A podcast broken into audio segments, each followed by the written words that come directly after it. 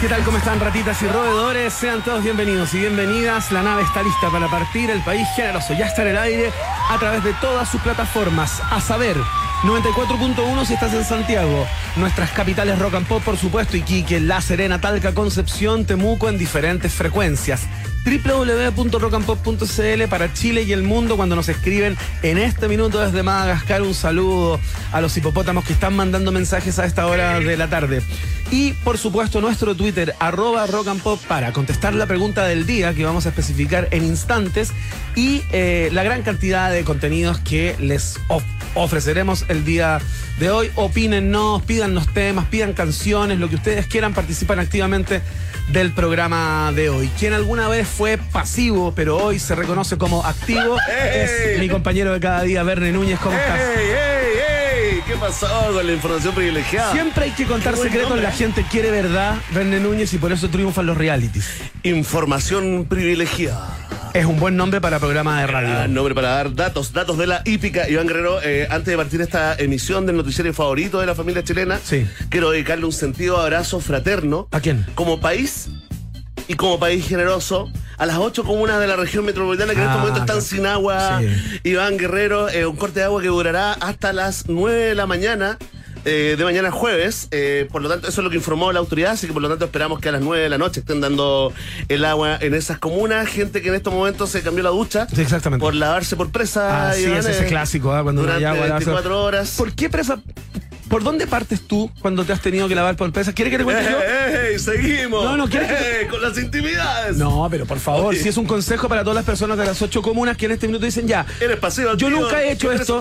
Yo nunca he hecho esto. Eh, ¿Por qué presa partir? ¿Cuál es la recomendación y si hay una progresión desde ese punto de vista? Cierra los ojos, imagina que estás frente a un lavatorio con agua, Iván y déjate llevar, a ver, gesto automático. Es que yo sé por cuál parto. Cierra los ojos. ¿Y por cuál partes? Por las axilas. Yo también, Iván. ¿En serio? Sí, sí, tengo pruebas científicamente. Científicamente, entonces el 100%, la mayoría de los chilenos parte por las axilas. Me avisa el 96% en este minuto del Centro de Estudios Un País Generoso. 96%. Y después de las axilas, Iván, ¿Cuál es la siguiente presa? Te lava la axila. Yo creo que los brazos, los brazos, desde el hombro hasta la mano. desde el hombro hasta la mano. ¿Y en qué momento hasta ahí se lava uno. O sea, hasta ahí. El resto con talquito nomás. El, el resto lo conversamos fuera de aire. Están frías las mañanas todavía. Sí, están frías las mañanas. Así que un abrazo a toda la gente que está ahí lavando el cepillo de dientes en el vasito de agua. Latina con agua. Latina con agua, qué clásico. Las ollitas también. Y por supuesto, a todos aquellos que en este preciso instante se acaban de acordar después de hacer de la number two o number three que no hay agua. Que no hay agua y están llenando una ollita, un baldecito. ¡Oh!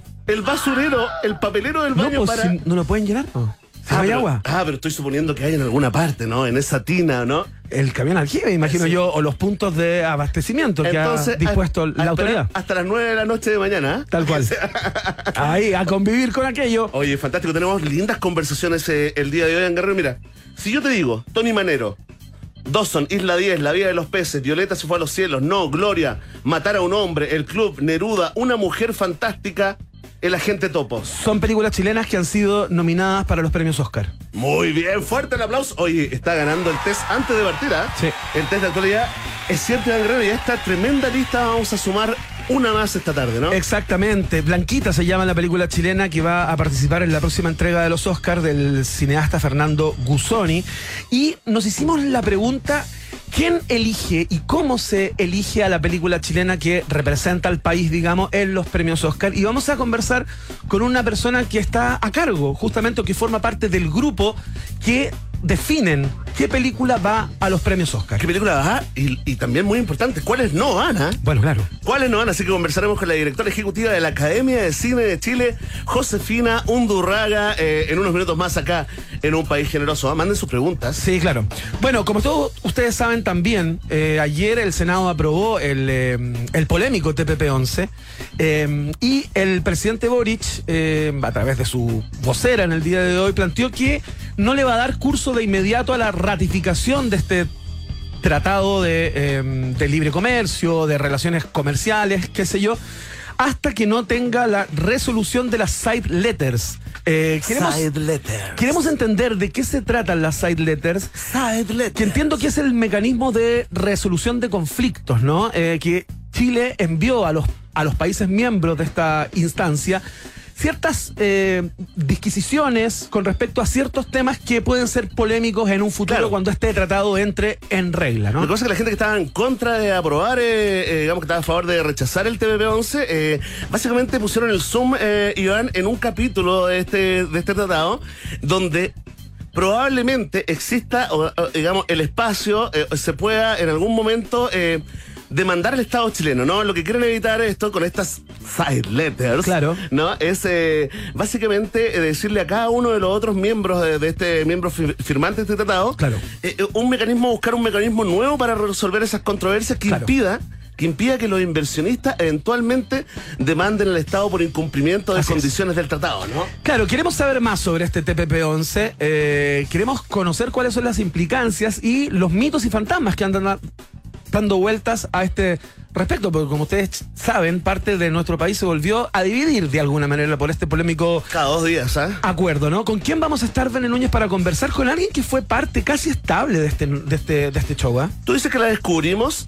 Qué feo decir eso, pero sí, la descubrimos, por supuesto, la lanzamos al estrellato. Estoy hablando de la abogada, profesora de Derecho Internacional y Relaciones Internacionales, eh, de la Universidad de Concepción, Paulina Astroza, ¿no? Twittera Premium Golden VIP también. Sí, ¿eh? claro, muy activa. Estará acá conversando. Yo también tengo la duda, en el fondo, eh, si este tema eh, es importante, le interesa a la gente, a la masa, al pueblo chileno, o es un tema como de expertos, académicos o de periodistas. Lo vamos a saber cuando nos llegue el rating del próximo mes del programa y vamos a saber si dimos en el blanco o estuvimos fuera de target.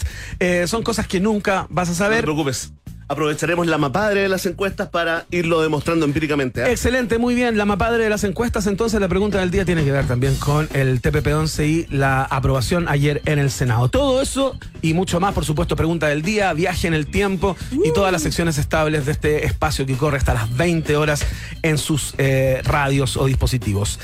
Vamos de inmediato con música, Verne Núñez. Vamos a escuchar a Lizo a esta hora. Esto se llama About Damn Time. Suena acá en la 94. Punto.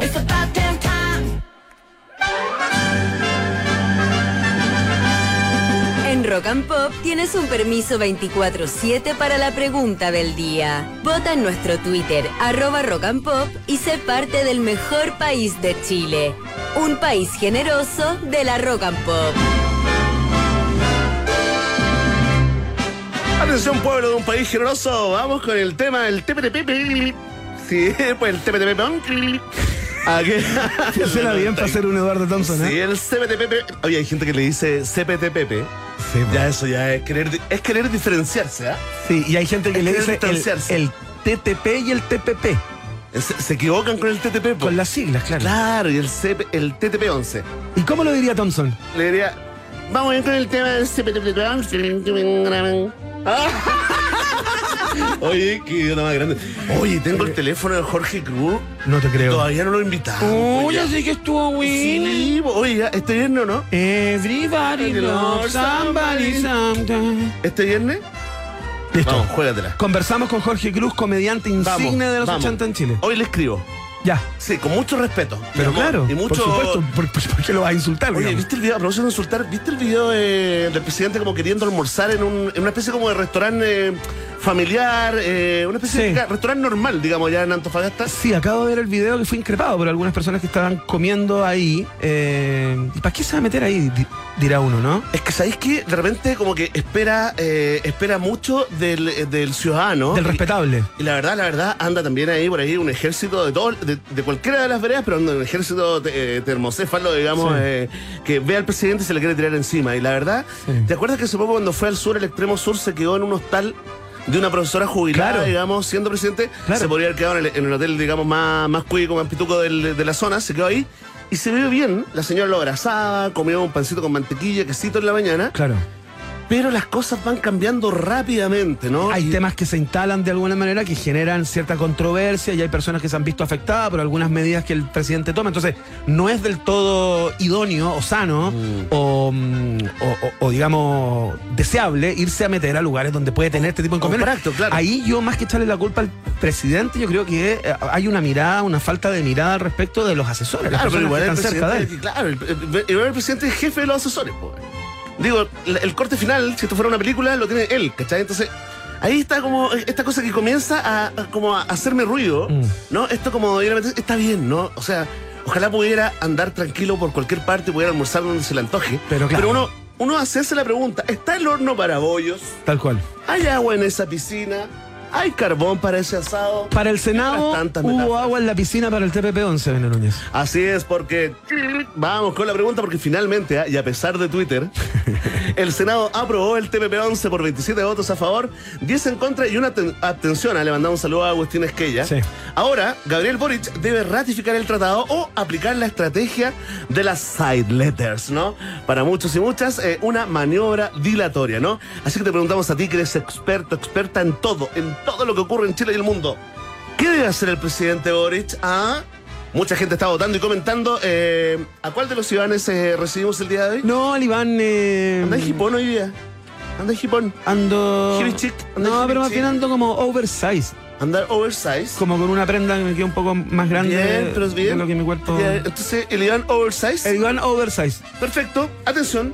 Si tú crees que el presidente Boris debe ratificar al tiro inmediatamente este tratado de comercio, marca la alternativa. Ah. Ahí está, oversize, claramente oversize. ¿ah? Oversize. Si no me hubierais dicho, yo cierro los ojos. Hubiera dicho, anda Oh, oversize hoy día. Iván. Anda oversize. Yo estoy conociendo de a poco tus personalidades. ¿ah? Eh, me en encanta, me encanta. Voy en 11, voy en 11, Sí. voy en la mitad. Estoy súper bien yo en mi esquizofrenia. Atención, si tú crees que el presidente debe aplicar la estrategia de los side letters, marca la alternativa. Ve. Está muy peleada la, está muy peleada la encuesta oversize. ¿eh? Eso significa que las alternativas son atractivas eh, y que no hay algunas absurdas y otras muy atingentes. Sin sesgo, sin, sesgo, sesgo. político. Sí. Porque Chile cambió y después cambió y después cambió de nuevo. Atención, si tú te preguntas inmediatamente qué son las side letters ¿no? y aprovechas el anonimato de esta encuesta que no te dejará en ridículo por tu ignorancia, marca la alternativa. Sí. Y les recomiendo que se queden en el programa del día de hoy porque conversamos con la profesora en Derecho Internacional, Paulina Astroza, que va a contestar esa, entre otras preguntas. Es cierto, usted se va a transformar automáticamente en alguien que se maneja en el. Atención, y si estás hasta la coronilla y dices, paren con el tema del TPP-11, si eres de esos, si eres de esas, marca la alternativa. De. Ahí está, alternativa para todos los regalones y las regalones. Muchas gracias, eh, Iván número 11. ¿ah? Oversize. Sí, que te vaya muy bien. Muchas gracias. Saludos la a los otros Ivanes. Sí, un saludo para todos. Un saludo para todos. Un saludo para todos. Un saludo para todos. Ya está, está planteada la pregunta. La respuesta depende de ti. Ya lo sabes, ¿ah? Vox Populi, Vox Day. En un país que merece. Escuchamos a los Red Hot Chili Peppers a esta hora con quizás su tema más relevante, Give It Away, en la 94.1. Llegó el momento. Llegó el momento. En que el periodismo pone al prueba al periodismo. Ahí estamos con Eduardo Thompson. Un aplauso para Eduardo. Que siempre se cuela, ¿ah? Gracias. ¿En qué momento? Váyase de su sección. Ya terminó su sección. Oye, hoy quisimos hacer, eh, digamos, algo, algo distinto. Eh, quisimos darle un giro, una locura a este, a este formato y hemos invitado eh, a un destacadísimo periodista chileno. Yo te diría que el más destacado de todos no pudo venir, así que Iván Guerrero está con nosotros. Muchas gracias, muchas gracias. Un aplauso. ¿Cómo estás, Iván? Bien, muy contento. Muchas gracias por ser esta segunda opción para una sección. Tercera, opción. Tercera bueno, opción. tercera opción. Para una sección tan connotada en la radiotelefonía chilena como esta. Es cierto, ¿estás preparado? La verdad que no. No, no, no, mira, ¿quieres eh, un adelanto, un pequeño adelanto de, de los tópicos que Ya, vamos a tocar hoy dame, día? dame los géneros, los caminos por los que vamos Mira, a andar hoy. La, la primera pregunta tiene que ver con el espacio exterior, una estafa espacial. Ya, me La interesa. segunda con la venta de vinilos. ¿A ti te gustan los vinilos, Me no? Sí, me gustan. Te gusta, suena distinto, ¿no? O sea, tiene más fidelidad, claro. El rito es distinto, ¿no? Es bonito aparte porque el objeto es fantástico, sacar el disco de su ¿Por cajita, siempre viene con arte al interior. El es bonito eso. Es ¿ah? bonito eso. Y uno lo cuida. Claro, uno tiene o- otro cuidado, no es lo mismo que un compact disc que ya después de un tiempo servía para Para, eh, para poner en el espejo Para que los carabineros para no te- carabineros no te- el antirradar. El antirradar. Era eso, el antirradar. Oye, ¿será real o no? Parece que sí. Mito o realidad No, se viene, ¿eh? sí. sección. ¿Cuánto auto había con eso ahí? Bueno, ¿vieron los vinilos? ¿Por qué uno pone un vinilo, Iván, y dan ganas inmediatamente de escorchar una botella? Es, es loco eso, esa asociación mental que hace la. eso le ocurre a cierta gente que tiene algún tipo de inconveniente. Y también vamos a hablar de un récord Guinness totalmente asqueroso Excelente. y muy poco práctico, así que comienza el test de actualidad en UPG. La policía está investigando una inusual estafa. Una mujer fue estafada con 30 mil dólares por un sujeto que afirmaba ser una astronauta, ser un astronauta de la Estación Espacial Internacional, conocida por sus siglas ISS. ¿Ya? Y que aseguraba necesitar el dinero para regresar al planeta Tierra. Pero por favor, sácate un cuento del tío, ¿ah? esto es real, te lo juro, esto es real. Eso sí que es cuento del tío. Y ojo, ah, que esta pregunta la podrías sacar con cierto manejo de la, de la realidad de la humanidad, de la humanidad en las últimas décadas. ¿Ya? ¿A qué país quería regresar el astronauta? Que es, Que supuestamente estaba en el espacio. es cierto, que es algo parecido a preguntarte de qué país era la Es enamorada que le mandó los 30 mil dólares. Ah, perfecto, ya. ¿Ya? Muchas gracias por ese. Sí, no te preocupes, ¿ah? Atención, si tú piensas que es de Japón, marca la alternativa A. Si tú piensas que eh, es de Rusia, marca la alternativa B. Y si tú crees que esta es otra historia de Estados Unidos, marca la C. Responde Iván Guerrero, ex sin filtros, etapa progre. Sigue sin filtros, ¿ah? Eh, nos ha ido súper bien. Sí, no, yo- Levantamos cualquier capital Cualquier capital, compadre. y ganamos por, por boleta. Ya, voy a. mm, ¿De qué país habrá sido? Japón, Rusia o Estados Unidos. ¿De qué país era esa enamorada que le mandó los 30 mil dólares a este supuesto astronauta de la Estación Espacial Internacional? Yo creo que tiene que ser gente muy extraña, como gente rara, gente freak, ¿no? Como creer una historia como esa, además encima. Yo creo que es de Japón, fíjate. Respuesta definitiva. Eh, es que sí, sí, porque es una cosa extraña, ¿cachai? Como los japoneses pueden creer en algo así. No sé, tiendo a pensar. Vamos con la respuesta. En total, esta mujer, como ya sabes, le envió un poco más de 30 mil dólares a este falso astronauta ¿Ya? que le prometió volver al planeta Tierra y casarse con ella en una ciudad de Japón. ¡Vamos! Correcta la respuesta. Impresionante la cachativa. Tienes razón, de alguna manera se podía sacar. Sí, sí, Como Se podía sacar. Oye, que están solos los Japón, ¿ah? Están solos. Viven ¿no? en verdaderos sarcófagos. ¿ah? Hay gente que vive en. Gente, sí, gente aloja en unos hoteles que son sarcófagos. Casados con, eh, con, eh, con muñecas inflables, Iván Guerrero, con, Sí. sí, con androides. Robots, claro. Consigo mismo algunos. No, qué increíble. Vamos con Estos jóvenes que se encierran y no salen ni para. O sea, prácticamente solo para ir al baño y piden la comida que se las tiran por debajo de la puerta. algunos, usan pañales para no ir al baño. No sé, fíjate, eso no, no ha llegado tan allá, pero. Qué increíble. Vamos con la siguiente pregunta. Un abrazo, Japón. Un abrazo, Japón. Atención. Recientemente, el medio especializado en música NME reveló la lista de los 10 vinilos más vendidos del año 2022.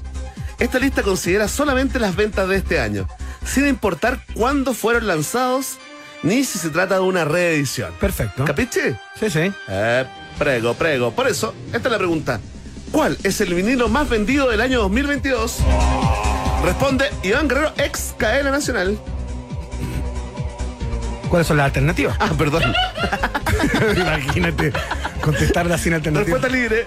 Atención, alternativa A, The Dark Side of the Moon, de Pink Floyd.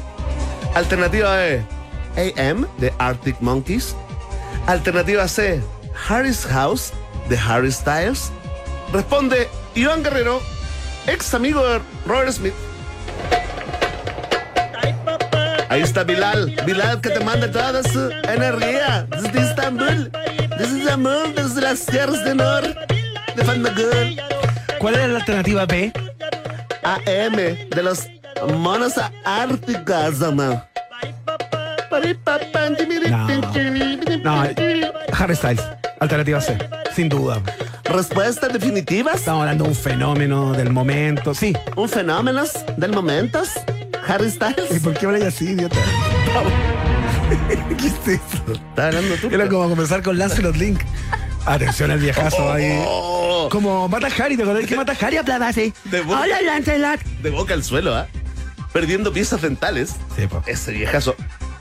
Con un total de 60.000 copias en vinilo desde ¿Cómo? que salió a la venta.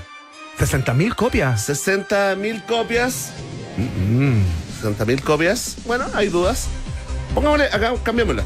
Hagamos con el periodismo promedio. Con un total de 60 millones de copias No, no. en vinilo desde que salió a la venta, el número uno de este año es. Harry's House de Harry Styles. ¡Qué Fuerte el aplauso. Oye, qué participación descollante, ¿ah? Increíble nuestro invitado suplente número 3. Iván, ¿ya no desprecias a Harry? No, nunca lo he despreciado. Nunca lo he despreciado. Eh, Jamás. Nunca lo he despreciado, hijo de mí. ¿cuánto Hoy se le cayó la radio a Emi, mira. Ah, estaba poniendo otra. The Dark Side of the Moon ocupa el noveno lugar y AM, digamos, Arctic Monkeys, el décimo. ¿ah? Perfecto. Busca la lista, la lista completa de los vinilos más vendidos del año. Están ¿Dónde? en rock and pop.cl. Vamos Excelente. Sí, mira que le gusta. ¿Te gustaría conocer a Harry Styles? ¿Un meet and greet? ¿Pero le, qué lo le- quería? ¿Le daría un abrazo? ¿Le hablaría? ¿Le conversaría y algo? ¿Qué es lo que le diría? ¿Como en inglés? Le Hi, preguntaría cómo está. Hi, ¿Y, le- y cómo se lo diría? hi Harry. ¿Cómo se lo dirías? Dilo. Hello Harry. Yo soy are Harry? Styles. I'm Harry Styles. No, yo soy Harry Styles. Hi, Amy. How Yo you soy Harry doing? Styles. ¿Qué lo dirías? Dilo, dilo. Yo soy Harry Styles en el. Vamos con la siguiente pregunta. Oye, un abrazo a la gente pequeña. La semana pasada lo pasaron muy mal. ¿Te acuerdas la noticia esa? El, el enanito oye. que fue secuestrado por un tipo que estaba con, Estaba drogado. con LSD porque pensó que era el duende al final del arco Oye, iris. qué rara esa Qué noticia. ¿eh? Y el enanito que lo, se lo comieron unos, unos tejones. Gente pequeña, sí, sí. Que lo encontró son gente pequeña, que lo encontraron comido por tejones en la madriguera de los tejones. Qué horror. Ay, qué eso Salgamos de esas noticias Sí. Atención, vamos con la pregunta. Una mujer estadounidense ingresó a los récords Guinness por tener las uñas más largas del mundo. Cada tanto pasa esto, ¿eh? Asqueroso. Eh, Diana Armstrong detalló que no se corta las uñas desde 1997, ¿ah? Pero por favor, ¿por qué hace eso? ¿Cómo se sacan los moquitos, las lagañas? ¿Pero por la qué gente en hace Twitter, ¿ah? eso? ¿Cómo, ¿Cómo toma una.? O sea, esa mujer no, no puede hacer nada. O sea, tiene que estar acostada en la cama porque no puede manipular nada. Sí, y ocupa el video como, como nadie, ¿eh? Como nada. Como nadie. Le da el video con todo. Con el chorro máxima potencia, max power. Hashtag que vuelva el video. Que vuelva el Campaña video. Un País Generoso Express. Y sabes qué? Tiene que ser un video no solamente medicinal e higiénico, Iván. Puede ser también un video recreacional. Pero por supuesto. Sí, sí, que vuelva el video de recreación. Oye, el año 97, ¿en qué estaba, Iván? ¿Te acuerdas o no? Estaba saliendo de la universidad. Oh, y mira, desde esa época que no se corta la uña de esta señora. Año en que su hija falleció tras un ataque de asma. O sea, hay un, hay un Ah, tema ahí. La adolescente que tenía 16 años fue la última persona en arreglarle las uñas. Por lo que ella prometió que no se las volvería a cortar nunca más, pese a que sus hijos les pidieron que lo hiciera. Claro. Sus hijos que le dicen los Mamá, por favor, sal de la cama, haz algo, córtate esas uñas. Atención, ¿cuánto miden las uñas de Diana Armstrong? Alternativa A, 8 metros. Alternativa B, 10 metros. Alternativa C, 13 metros. Responde Iván Guerrero, ex la nueva voz del gol. Eh, 8, 10 y 13. Sí, desde la macrozona. El apoyo espiritual y místico para dar con la respuesta. ¿eh? La energía de la Pachamama. 97, 2007, 2017, 2022, 20, 8 metros. 25 años. 10 metros o 13 metros de uñas? Responde. Iván Guerrero, 20 ex, ex, ex reportero en Playa Luna, buscar en YouTube. eh, 13 metros. Alternativa C. Me la veo jugar haciendo un, no sé. Respuesta definitiva. Sí, definitiva. Diana Armstrong relató que me puedo subir el cierre de los pantalones o de la chaqueta. Puedo abrir una lata de bebida, pero necesito un cuchillo para hacerlo.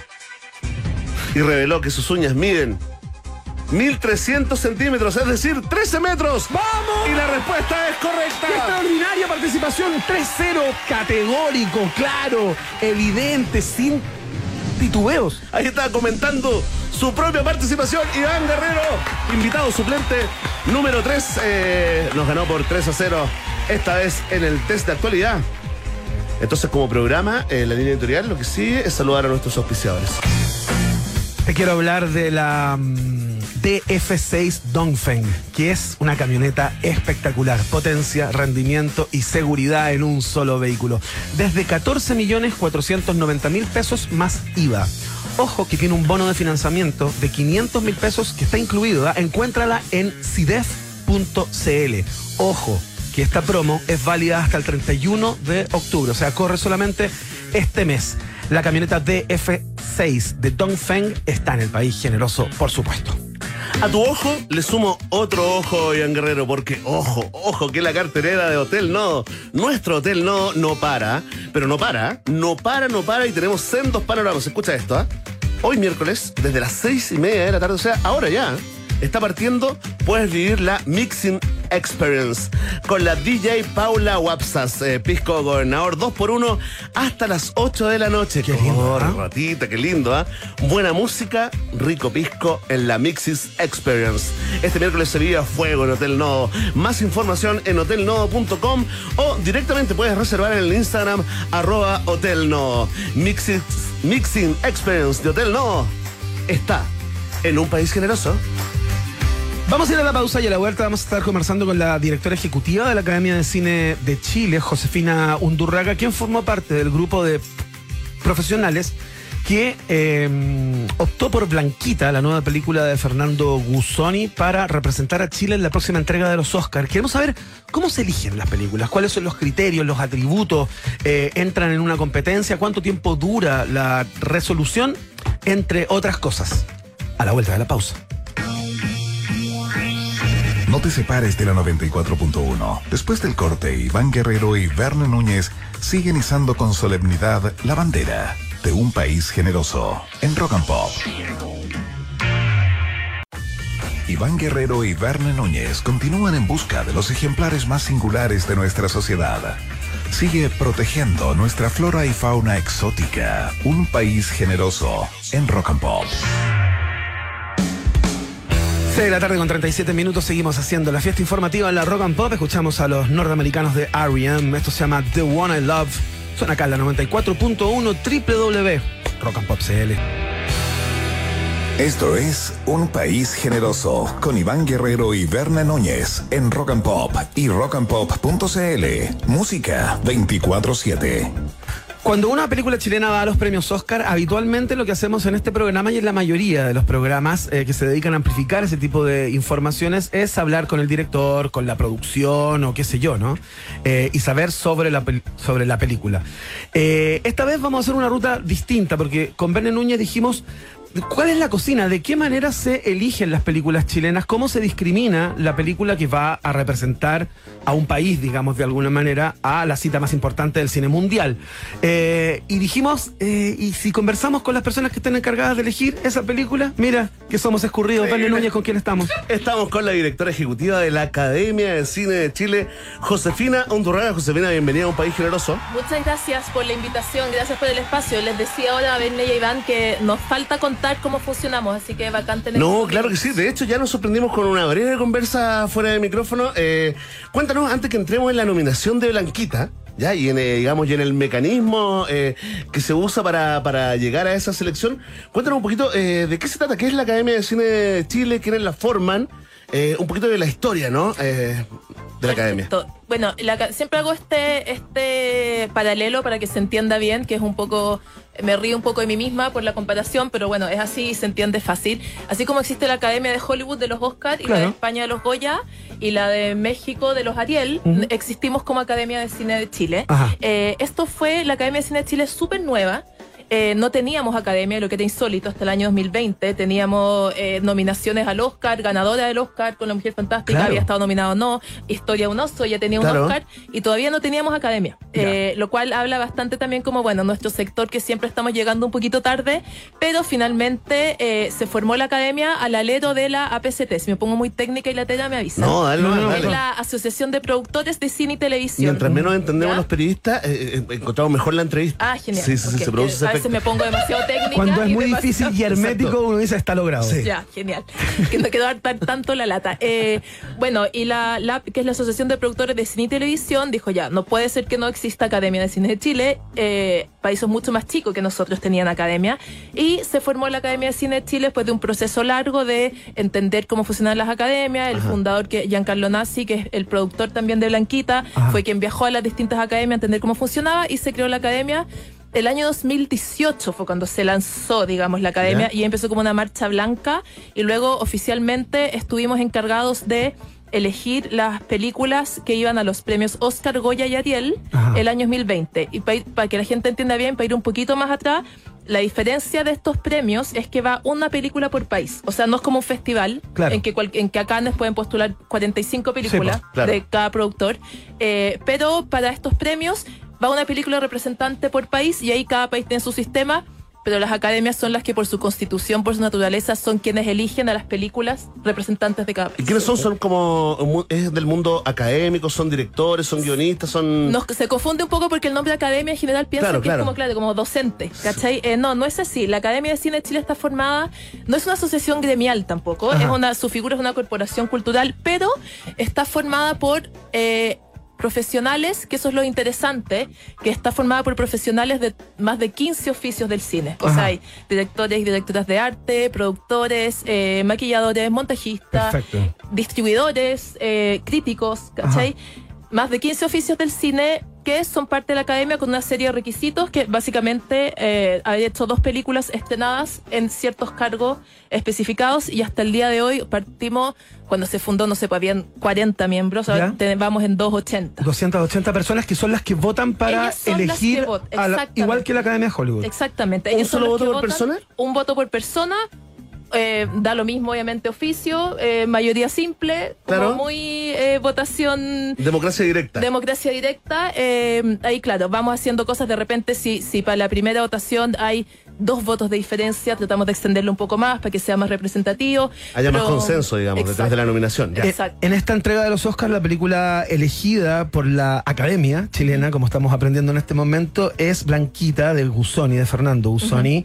Eh, eh, ¿Cuántas, cuántas películas fueron, digamos? ¿Cuántas estaban en la ter ¿Es una terna, es una quina? Eh, ¿Se postula ¿Sobre cuántas o- películas ustedes las postulan? eligen, No, digamos? a ver, hay unas bases, nosotros nos guiamos por las bases que da cada academia. O sea, si vamos a postular a los Oscar, a mí me llega el mail de, hola, abrimos las bases de los Oscar. ¿Ya? Los requisitos son, y en general de Oscar, Goya, Ariel, eh, el único requisito es que hayan sido películas estrenadas eh, el año anterior entre tal y tal fecha. En el caso de- del Oscar, ponte tú, era desde agosto 2021 hasta diciembre del 2022. O sea, Ya. películas que en el caso de Blanquita, que aún no se ha estrenado Claro. eh, que iban a ser estrenadas podían participar. Y eso nosotros nos preocupamos que también es como una de nuestra mayor pega como academia, es que toda el- la industria audiovisual se entere de que estamos llamando a que las películas que quieran representar a Chile en los Oscars ¿Ya? eh, se postulen. Postulan. Se hace una Y ahí, convocatoria mientras completamente abierta, mientras cumplan eso, esos requisitos. Hay ciertas cosas más pequeñitas como que tienen que tener nacionalidad chilena, o sea, una coproducción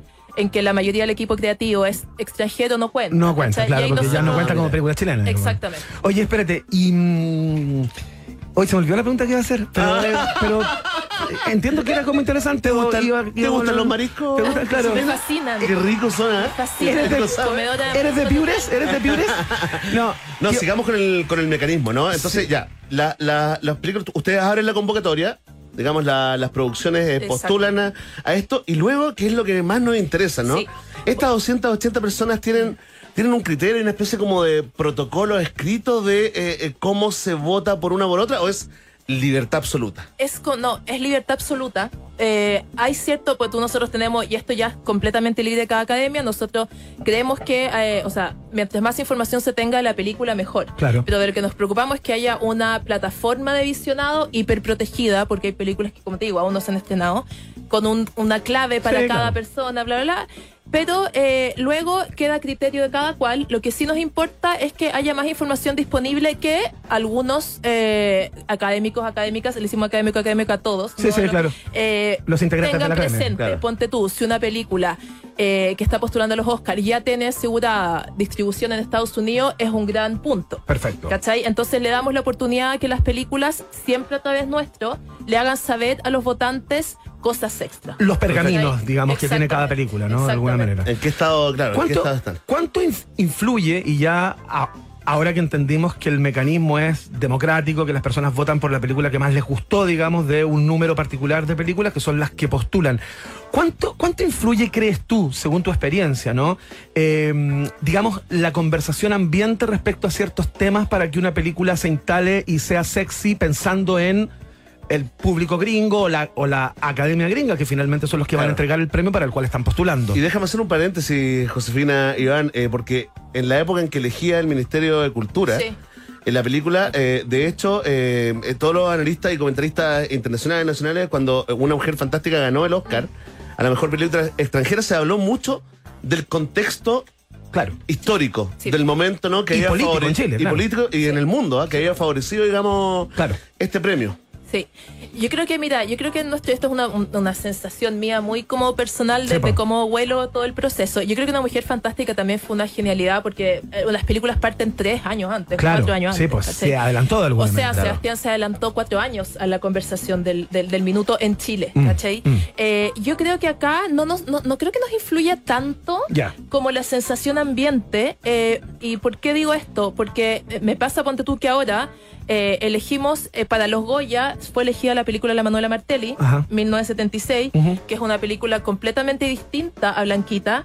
El año pasado elegimos, eh, se eligió, ponte tú, para los Goya, que ganó el Goya, la película de Patricio Guzmán, Mi País Imaginario. Claro. Yo siento que la, quizás la conversación ambiente, pero chilena, pero no, yo no te diría que eso como que pesa mucho acá, pero lo que sí estamos súper, súper orgullosos es que creemos que, o sea, estamos, estoy segura, a esta altura no solo creo, que los profesionales de, de la industria cachan perfecto el criterio de cada película. O sea, ¿por qué eligieron 1976 para los Goya? ¿Y por qué eligieron Blanquita? ¿Cachai? ¿Por qué eligieron 1976?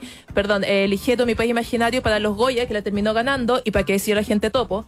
¿Cachai? Que la eligieron para las tres películas. Claro. O sea, perdón, para, Para los tres festivales. premios. Para los tres premios, perdón. Entonces, eh, creemos- el, el criterio de, la- de nuestros profesionales ha demostrado, o sea, llevamos como, y esto gracias a ellos, no estoy tirándonos autoflores, en tres años llevamos seis, seis, siete procesos y hemos tenido, hay uno solo, que fue el Oscar del año pasado, que es Oscar, es como otra categoría en que no fue nominada la película. Claro. O sea, el año pasado, eh, o sea, el, primer, el primer año la gente topo quedó nominada a los tres premios, ganó el Ariel.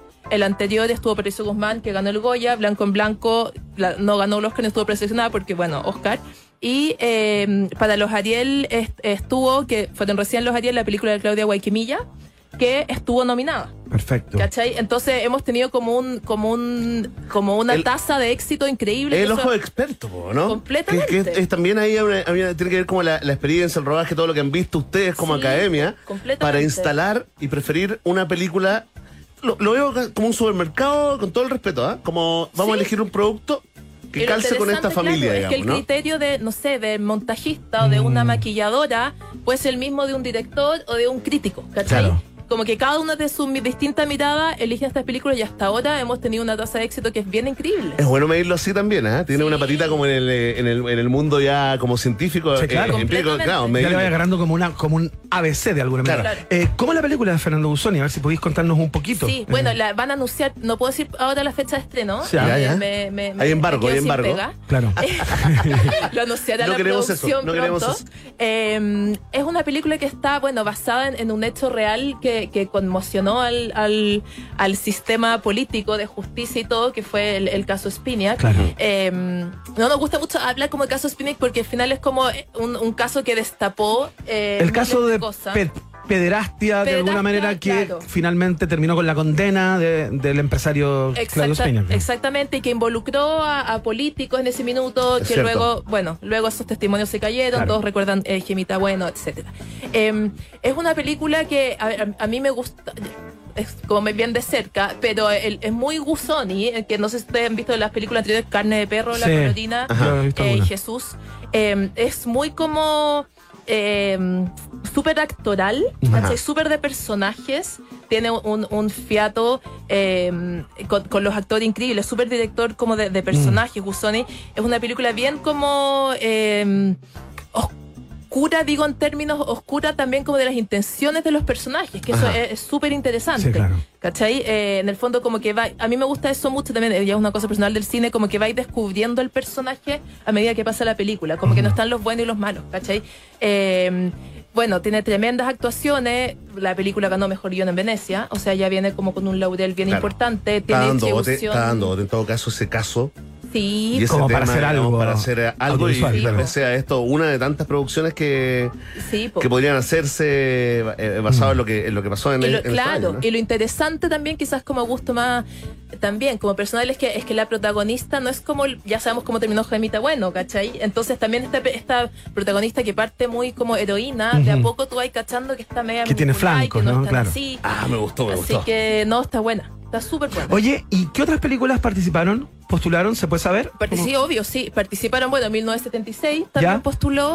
Eh, postuló El Castigo, la de Matías Vice. Ya. que ahora en cines que me sí, que, es un plano secuencia, digamos, me que tiene como encantó. esa particularidad. Sí, aprovecho de recomendarla porque de verdad es una película súper, a- me, me encantó y es una película súper como de audiencia, podríamos decirlo. O sea, Claro. se mí- mira, para mí la, la como que... ¿Cómo de audiencia es como que le va a gustar a la gente? Sí, Ya. o sea, para mí que mi mamá, que es una señora de 75 años, que no, no va al cine nunca y ocurre que so- todo el cine chileno es espantoso, va al cine y le gusta, Claro. es como ya está, weá. Ya, como perfecto, Argentina 1985. Claro, esta cuestión la hizo. Claro. Oye, ¿la Em, viste esa o no? No la he visto, voy a ir mañana. Qué ganas. Oh, bueno, yo también tengo una ¿Ya está? ganas loca de Creo que verla. ya está, Sí, ya ¿no? está, está. ¿Sí? Está, se Hay puede que, ver. entrar- hay que entrarle. Sí, pues está en cartelera. Sí, sí. Sí, la quiero ir a ver. Sí, pues, bueno, estuvo esa, estuvo una película que se llama eh, Inmersión, también, que es de Nicolás Postiglione, se llama el director.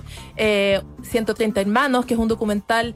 Teníamos 12, 12 películas. Eran Mira, eran- harta. Sí, muchas películas. ¿Y tú vo- Teníamos, votaste por la ganadora? Yo no puedo votar.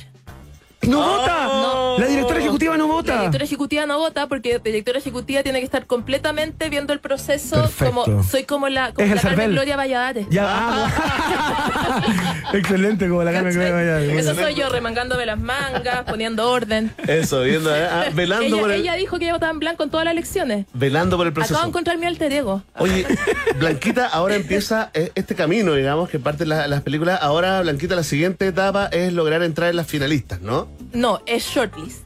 Ah, Primero viene el shortlist, que perfecto, son ya. las, creo que son 14, eh, 14 o 12, un- algo, eh, películas que son como pre nominadas y ahí estamos ya empezando la campaña. El Oscar es un delirio, o sea, yo la verdad es que no puedo creer, digo como a nivel de competencia, de precio. Es una pega brutal. Es brutal, ¿cachai? Es, no, no, unos costos que yo como que miro y digo, wow, con razón. Y tiene toda una ¿cachai? estrategia también, ¿no? hay Sí, que, hay que. Hay lobby, hay que hacer mucho lobby, sí, mucho pues, trabajo. Estrategia. llamamos, weón, a la Expo Lola de los gringos que votan, ¿cachai? Como una No, claro. como ya metiéndonos en, en todo, como, ah, no, pero este bueno está peleado con este, Sherlock terminaron, Holmes. no, Genial. heavy.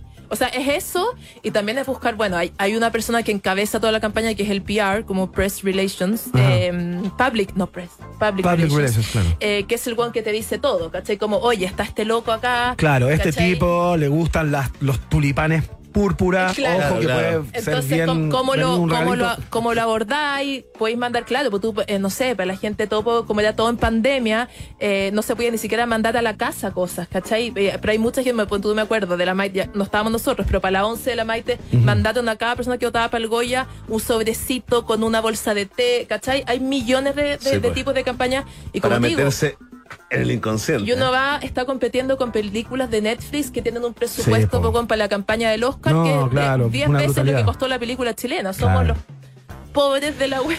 Bueno, hay calidad. Vamos a, ojalá podamos verla luego, la película de Fernando Gusoni, Blanquita, que es la película que eh, la Academia del Cine de Chile eligió para participar de los premios Oscar. La conversación con la directora ejecutiva, justamente Josefina Undurraga, a esta hora de la tarde en el País Generoso. Josefina, le queremos dar las gracias por la conversa. Muchas gracias a ustedes. Aprovecho de decir una última cosita. Se vienen películas chilenas de verdad buenísimas. En octubre va a ser un mes increíble cine chileno. La próxima semana se estrena, bueno, 1976, la de la Ajá. Manuela. Se estrena una película preciosa que yo la conozco. Que ustedes estuvieron acá, Daniel Dávila. eh, Claro, El sí, Niño pues. del Cerro. El Niño del Cerro, que claro. es una, una película sobre. Del. Cerro el Plomo. Eh, del Cerro del Plomo es preciosa y se estrenó, de verdad, y se estrenó ayer eh, El efecto ladrillo. Perfecto, de Carola Fuentes. De, De la Carola Carola Fuentes, Fuentes, sí. que son los directores de Chicago. También la presentó acá. ¿Viste que estamos? Estamos en el séptimo arte, súper ¿ah? in. Estamos en el Estamos séptimo ahí. arte. Estamos con a ustedes. ustedes. Josefina, que te vaya muy bien. Muchas, Muchas gracias. gracias. Ya, vamos a escuchar música hasta ahora. Escuchamos a The Rolling Stones a esta hora con este clasicazo llamado Painted Black acá en la 94.1.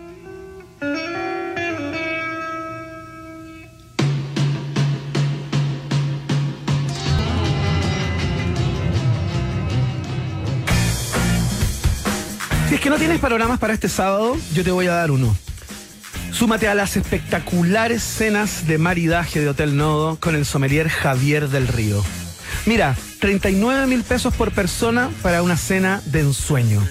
No te la puedes perder. Reservas en Instagram, arroba Hotel Nodo o al fono. Más 569 6115 5488 más 569 6115 5888 más información en hotelnodo.com les vamos a estar contando de las actividades que está haciendo el Hotel Nodo ahí en el piso 12 en el Bar Andes y en todas sus instalaciones porque están con muchísima actividad. Así que avíspense y participen Oye, panorama favorito ese, ¿eh? Totalmente. Cena con maridaje. Con el sommelier al lado. Maravilloso. qué rico. Oye, también vamos a saludar a nuestros amigos de la Universidad Autónoma de Chile. Escucha esto, ¿ah? porque Luis Morales es un investigador de la Universidad Autónoma de Chile que creó el proyecto Cultivos del Futuro, que puede ser una solución a la crisis hídrica no solamente acá en Chile, sino que también en el mundo. ¿Quieres saber más sobre el trabajo de Luis Morales? Bueno, ingresa ahora mismo a uautónoma.cl. Universidad Autónoma de Chile es la universidad de un país generoso. Hacemos la pausa y a la vuelta estamos conversando con la abogada, profesora de Derecho Internacional, Paulina Astroza, para conversar acerca del polémico TPP-11, sus consecuencias, sus alcances, de qué se trata esto de las side letters que está invocando la, la moneda para retrasar un poquito su puesta en marcha. Fue aprobado por el Senado. La pausa. Después de la pausa, Iván Guerrero y Berna Núñez continúan ampliando las fronteras mentales de un país generoso. Aquí en Rock and Pop 94.1. Los jaguares de la 94.1, Iván Guerrero y Berna Núñez ya están de vuelta con Un País Generoso en Rock and Pop.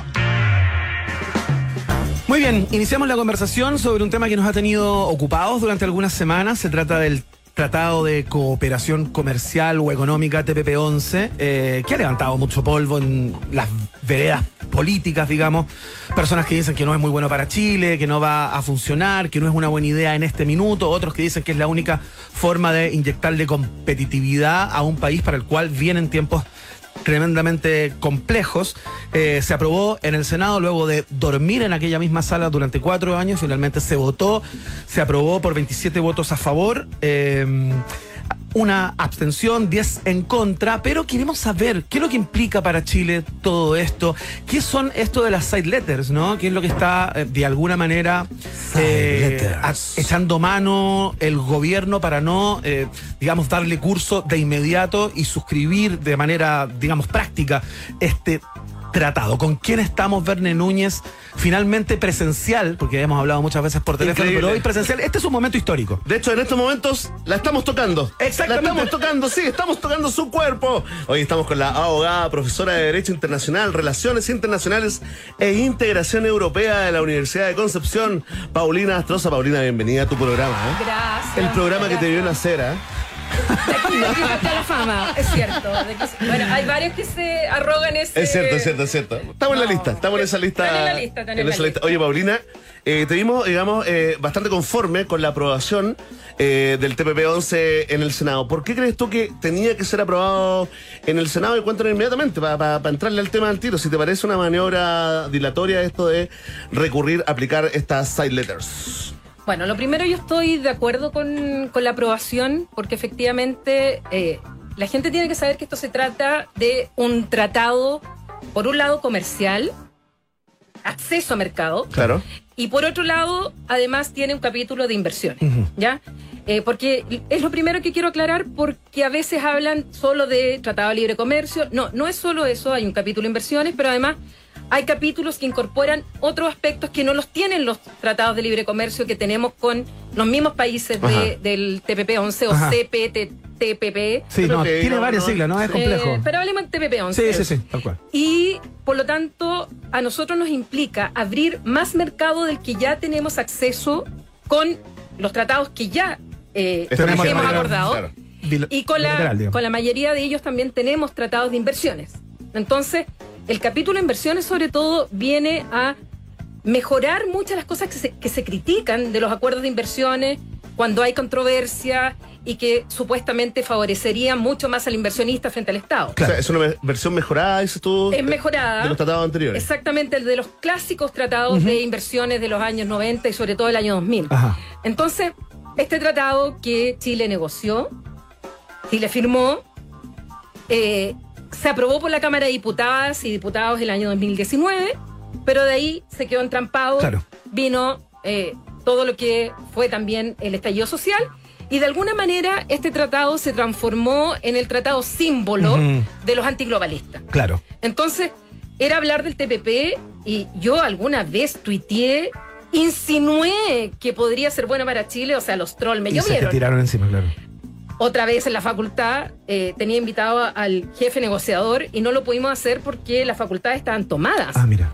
con letreros no al TPP 11. Se transformó en un símbolo, en una Sí. especie de, de- de- de- de lucha de la causa. Absolutamente, eh, incluso yo veía rayados en las calles en Concepción, aquí seguramente era lo mismo, que decían no al TTP. O sea, no se sabía ni siquiera la sigla. Claro. O sea, a ver, Paulina, ¿y cuáles pueden ser los elementos, antes de entrar a las side letters y a, esta- a esta- a estas disquisiciones nuevas eh, vinculadas a este, a este acuerdo, ¿no? Pero, ¿cuáles son los elementos que, desde tu perspectiva, que te parece que está bien que se apruebe, eh, podrían tener algo de asidero en términos de eh, considerar que quizás no es un buen paso para Chile? ¿Qué elementos de esa crítica tú respetas como El- académica? Mira, te puedo ayudar un poquito. Anoté algunas ideas, fuerzas, frases que se han repetido en medios, en declaraciones, en entrevistas y también en las redes sociales. Eh, por ejemplo, vamos a abrir la puerta a que eh, inversionistas eh, internacionales o las transnacionales demanden al Estado. ¿Qué pasa con el valor agregado? ¿Qué pasa con las pymes chilenas? Esto es pro-imperialismo. Perderemos so- soberanía. Es un candado que clausura el, pro- el progreso económico y el desarrollo de Chile y es garantista con las transnacionales. A ver, varias cosas. Lo primero es que eh, quiero aclarar el tema de la cesión de soberanía, Ajá. porque el Estado de Chile no está cediendo soberanía. O sea, si nosotros vemos que lo que es cesión de soberanía, entregar competencias propias de un Estado a un ente supra, es la Unión Europea. Es el único caso, y no en todas las competencias. Ajá. En parte la Unión Europea ha hecho transferencia de competencias soberanas a un ente supra, Ajá. pero es un caso único. Perfecto. Cuando uno celebra un tratado internacional, cualquiera, las partes lo hacen por algo. O sea, todo tratado tiene un objeto y fin, Claro. sea científico, económico, turismo, Ambiental, etc. ambiental, lo que quieras. Siempre hay un objeto, tú por algo lo celebras. Y los estados lo que hacen, igual que un contrato, bueno, se llega, se negocia, se llega a un punto medio, a veces no todo está lo que uno quiere, Claro. pero se llega a un punto de equilibrio en que uno dice, ok, yo voy a limitar mi soberanía, porque soy soberano, y como soy un Estado soberano, yo limito mi soberanía porque voy a tener más beneficios que esa limitación. Ajá. Y lo mismo piensan los otros socios. Claro. Que también- que también por- limitan sus Que también limitan su soberanía. En pro de De Su este- beneficio. de este- De nuestro- perfecto. ¿Ya? A ver, En- ¿nos podría dar como un, un ejemplo, aunque sea de ficción? ¿Cómo funcionaría eso en la, en la práctica, esto de limitar ¿Qué soberanía? es lo que tendría que ceder Chile, por ejemplo, Claro. eventualmente ante una negociación con los 11 o con algunos de los 11? Es que la negociación ya fue, ya se hizo. Ya. Nosotros fuimos parte del proceso de negociación durante eh, cinco años. Y, por ejemplo, cuando estaba Estados Unidos originalmente, porque esto parte por... Sí. eh, no nos vamos a ir tan atrás con, con el llamado P4, nos vamos a ir directamente cuando Obama dice, juntemos a los países del Pacífico, porque eh, China está subiendo mucho, es un, un país emergente, se está metiendo... De alguna Claro, manera yo tengo, tengo que contrarrestar eso. Mira al Pacífico y dice, Obama, tomemos el P4, que es una buena experiencia que tiene Chile, Singapur, Brunei y Nueva Zelanda, creo. Y dice, hagamos este TPP. Entonces, en esa negociación, hubo cosas que Estados Unidos quería agregar. Ajá. Entonces ahí los estados empezaron a decir, no, no queremos eso, la industria farmacéutica, una serie de cosas. Sí. Y ahí Chile empezó a decir no, junto a otros países. Y en esa negociación había cosas las cuales Chile y los otros 12, o sea, 11 países, tuvieron que empezar a, A negociar. a negociar y hasta acordar. que llegaran a un punto de equilibrio. Claro. Ahora, ese, ese acuerdo, ahí es donde tú entras a ceder cierta soberanía, porque a lo mejor nosotros queríamos mucho más espacio para la exportación, qué sé yo, de conservas o... Claro. y nos dijeron no, solamente esta cuota o no, no, no vamos a hacer esto. Es negociar. Claro. Y además es un tratado que tiene 900 páginas. O sea, imagínense todo lo que incluye compras públicas, eh, una serie de, otras, de otros temas. Medio ambiente, Sí, sí, claro. género. Sí. O sea, que eso no existe en los tratados, los típicos tratados de libre comercio Mm. o de inversión. A ver, ¿y qué es lo que son las side letters? Conversemos un poco acerca de eso que se ha tomado la, la conversación, porque es eh, a lo que está echando mano la moneda de alguna manera para, según las personas que ven bajo el agua, dilatar de alguna manera la, eh, La ¿cuál es el ratificación. concepto? ¿Cómo se dice? Hay un con- Ratificación. Ratificación Sí, del sí, pero hay otra forma que, que se ha hablado últimamente, que es la puesta en marcha, que es la, la bajada, no me acuerdo qué es lo que dicen para, para Ah, dar cuenta de eso, pero bueno, cosas dicen que- tantas cosas que no se entienden, pero bueno, Sí. se entiende con ratificación. Sí. A ver, cuando se negocia este tratado, las partes que lo negociaron durante la negociación dicen yo no quiero que tal disposición se me aplique. Ya, No quiero, no estoy dispuesto. Lo otro sí, pero yo no. ya, Entonces yo presento una carta en la Ya. cual digo que eh, yo no quiero, eh, le mando cartas al otro estado, le digo Claro. yo tal artículo no quiero que se me aplique. perfecto, Pero el otro estado tiene que aceptar. claro. Entonces, si el otro Estado acepta ese artículo, ese capítulo en la relación entre las partes, no se va a aplicar. Ya, O yo puedo decir. Queda fuera, queda fuera queda del tratado, fuera digamos. entre ellos. Entre ellos. de uno a uno, entre ya. los que aceptan la Perfecto. claro, O puede ser que, por ejemplo, el caso particular de Chile, Chile dice, yo estoy de acuerdo con la norma que señala la denominación de origen. Ajá. Yo estoy de acuerdo con esto, pero estoy tan de acuerdo que yo voy a hacer una declaración interpretativa. O sea, yo voy a decir, yo Voy a ir estoy más de allá, acuerdo con esto. E incluso digo que particularmente esto se aplica para el pisco chileno. Ajá. Y lo hago a través de una side letter. perfecto. Y los otros estados tienen que aceptar esto o no. Ya, esto ocurre en todos los tratados. Esto de la side letter no es que sea un resquicio de este tratado en No, particular. es no. una, es- es- está en el protocolo, digamos, del el funcionamiento. de Para mí, jurídicamente, esto es, algunos lo discuten, pero jurídicamente se parece mucho a lo que se llaman las reservas o declaraciones interpretativas, Ajá. ya que tiene todo tratado y hay una convención que regula esto. Perfecto. Entonces, en la negociación de los 11, hay más de 200 side letters Perfecto. presentadas. Chile presentó 23. Mira, Y al momento de firmar, nosotros aceptamos 35. O sea, las 23 nuestras, más le aceptamos a otros claro, sus cartas. claro. Perfecto. Y este juego se dio entre los 11 países. Ajá. Aceptaban una. Entonces, por ejemplo, Nueva Zelanda Ya, presentó una side letter donde dijo, yo el capítulo de, eh, de los mecanismos de jurisdicción, de solución de controversia, ya, inversionista Estado, yo presento esta carta, se la mando a los otros 10, yo no quiero que se me aplique en este caso particular. Perfecto. Y súper restrictivo, ¿eh? ajá, Sí. Y Chile le dijo que no, por ejemplo. ya. Y ahora estamos presentando una carta parecida. Y, Eso. ya. Quiero, quiero ir a ese Ya. punto. Quiero, Ya. quiero Entonces, llevarte, claro. a- a- a- Durante la negociación se negociaron side letters. Claro. Y se aceptaron, no se aceptaron. Entonces, para, entre algunos estados se va a aplicar el tratado de una manera, entre otros otros, porque tú puedes aceptar o rechazar. ¿ya? Ajá. Y el periodo de aceptación o rechazo todavía está en curso. Ya. Por eso dicen que es una estrategia de dilación o que puede ser para hacerse los locos y no eh, darle curso a todo esto. Normalmente esto se hace durante el proceso de Claro. negociación. Y el tratado ya terminó. Claro. Y el tratado entró en vigencia en diciembre del año 2018. Ajá. Y nosotros estamos fuera. Nosotros estamos fuera. Sí, pues, no somos parte porque no lo hemos No lo hemos ratificado, ratificado, por lo claro. tanto, no, no ha entrado en vigencia para nosotros. Claro. Entonces ahora, en que finalmente se pone en tabla en el Senado, el Senado lo aprueba, Sí. lo que correspondería es que el presidente ratifique y deposite el instrumento de ratificación con el depositario, que en este caso es Nueva Zelanda, Perfecto. para que entre en vigor. Perfecto. Y la estrategia del gobierno, tardía, creo yo, y ahora ya derechamente una estrategia bastante dilatoria, es que dice, no, antes de ratificar, yo voy a negociar nuevas side letter. Aparte no- de las 23 que ya sido aparte. Claro. Aparte, porque esa ya está lista. Claro. Yo ahora voy a presentar cartas a los 10 porque a mí no me gusta el capítulo de resolución de controversias de inversiones inversionistas Estado. Eso, entrémosle, ¿Por qué? entrémosle, mira. Porque el subsecretario Ahumada, que creo que también que le dediquemos unos, unos segundos al cuestionado subsecretario Ahumada, le envió, digamos, eh, durante este proceso a cada uno de los otros 10 países firmantes eh, esta solicitud ¿no? de Chile para modificar ese capítulo, ¿no? Eh, el mecanismo de, de resolución de controversia. Y aquí entramos a uno de los puntos, a una de, de esas verdades o eh, axiomas más asentados de los que están en contra del TPP-11, que dice que se quiere evitar mediante estas side letters, ¿no? Que eh, inversionistas extranjeros internacionales pudieran demandar al Estado de Chile por incumplimiento, digamos, de este contrato, ¿no? Eh, ¿Es así, Paulina? ¿Cómo lo ves tú? A ver, en los tratados que de inversiones que nosotros tenemos con estos mismos estados, los llamados API, existe ya el mecanismo de solución de controversias que es muy similar al que tiene el TPP-11. Y durante todas estas décadas que hemos tenido esos tratados, resulta que nos han demandado seis veces. Y de las seis veces que nos han demandado, Chile ha perdido solo un juicio Perfecto. con Malasia. Ajá.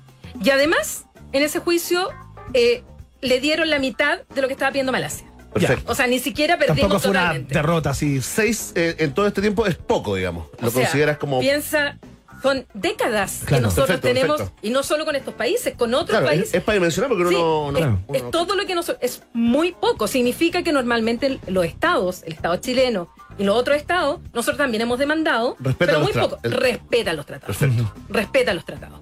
Por lo tanto, que se plantee que ahora, por estar esta cláusula, nos vamos a llenar de demandas, resulta que es la misma cláusula, incluso mucho más restrictiva, con más requisitos que las cláusulas anteriores de los tratados de inversiones. Ajá. Y resulta que hemos tenido seis juicios. Por eso te parece una estrategia dilatoria. Por- a mí me parece, digamos. porque, y por otra razón. Porque ¿qué es lo que supuestamente dicen estas cartas? Porque no, no conocemos el contenido. Claro. O sea, los parlamentarios, sobre todo los senadores, le dijeron varias veces al subsecretario Ahumada, a la misma canciller, díganos qué dicen esas side letters, porque no las conocemos. Por lo tanto, yo voy a especular de lo que dicen, bueno, nos han dicho. Lo único que sabemos que está es en relación al capítulo de eh, Resolución de resolución de controversia, controversia, Estado inversionista. Sí. Yo supongo que lo que le estamos diciendo en otros países es, si tenemos un- una controversia, parecido a lo que hizo Nueva Zelanda, no apliquemos la solución de controversia que está en el TPP-11, Ajá. Sino que apliquemos La que ya tenemos en el la que tratado tenemos anteriores. en, el- en el tratado anterior.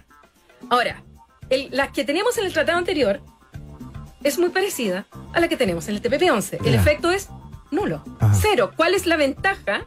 Incluso para el Estado de Chile, o sea, yo Estado, digo, yo prefiero que sea con el mecanismo de solución de controversia del TPP-11, porque es cierto que el arbitraje internacional en materia, en materia inversionista se ha criticado mucho. Ya, ya. Se ha criticado a nivel, a nivel Global. global, se ha criticado. Entonces, justamente muchas de las críticas que han habido, este tratado las asume.